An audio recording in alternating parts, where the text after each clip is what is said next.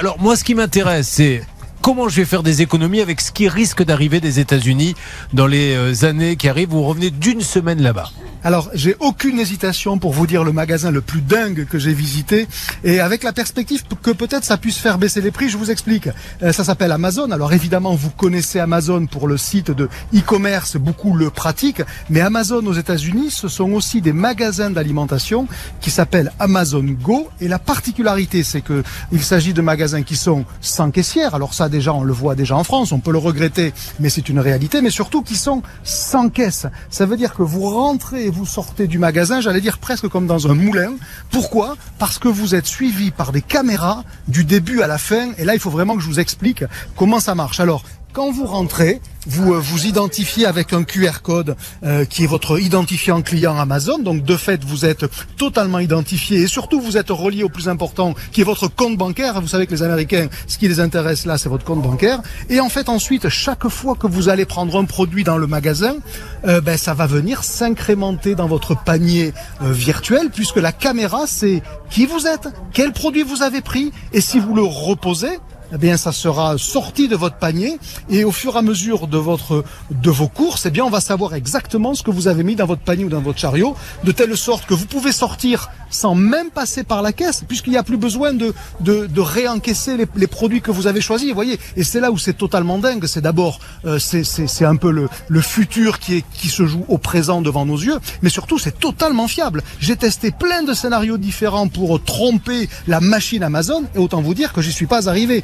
Et donc, en réalité, c'est à la fois bluffant et fiable. Et ce que ça veut dire pour nous consommateurs en France, euh, quand ça arrivera, parce que ça arrivera, il y a déjà quelques essais là-dessus, ben, c'est que les prix peuvent être en théorie plus bas, puisque si vous n'avez ni caisse ni caissière, vous faites des économies. Et le commerçant, s'il veut se battre sur les prix, eh ben, il va réinjecter ses économies dans le prix de ses produits. Vraiment, c'est totalement dingue. Alors, euh, ça va arriver, c'est sûr. C'est peut-être déjà même à nos portes, mais pour le petit Carrefour Market, alors je ne connais pas les noms, Lidl, Auchan Market, combien ça va lui coûter cette installation? Parce qu'il faut des caméras partout, des capteurs, etc.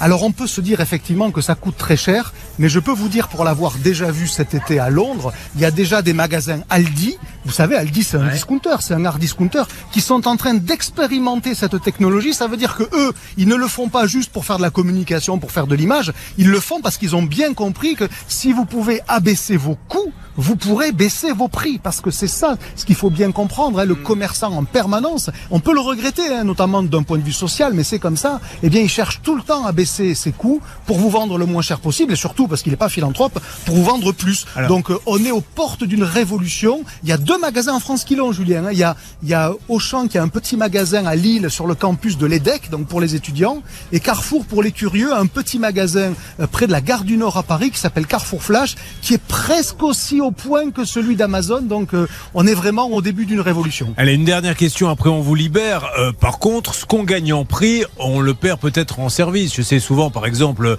Anne-Claire Moser euh, interpelle les, les, vendeurs. Il n'y a pas de buitonnée dans le rayon. voilà, les hommes, ben, elle ne pourra plus le faire. Eh oui, c'est le, mais ça s'appelle le libre service. Et quelque part, le libre service, ça a des défauts parce qu'il y a plus cette interaction avec le vendeur, mais ça a aussi des intérêts, des qualités. C'est que vous êtes totalement autonome. Et je vous prie de croire, Julien, que même Anne-Claire, il y a des moments, elle n'a pas envie de savoir ce, ce qu'elle achète, elle n'a pas envie qu'on le sache. Et donc, du coup, le libre-service, ça permet aussi cette forme d'autonomie, de discrétion. Et donc, ben voilà, il y a du pour et du contre, mais l'histoire montre que le libre-service gagne du terrain presque chaque jour en matière de consommation. À chaque fois, je vous fais le coup de la dernière question, mais là, c'est vraiment la dernière. Mais la, CNIL en France, qui est très à cheval sur tout ça, je suis filmé, je sais, euh, euh, on sait ce que j'achète, combien j'achète, elle n'a rien dit? Non, parce que c'est un avatar de votre personne, Julien, que l'on ah. suit. Et une fois que vous avez quitté le magasin, les informations qui vous caractérisent, en gros, est-ce que vous avez acheté tel ou tel vin Est-ce que vous avez acheté du Bourgogne et pas du Bordeaux Eh bien, je vous promets, vous pourrez le faire parce que cette information, elle disparaît aussitôt après votre passage en caisse.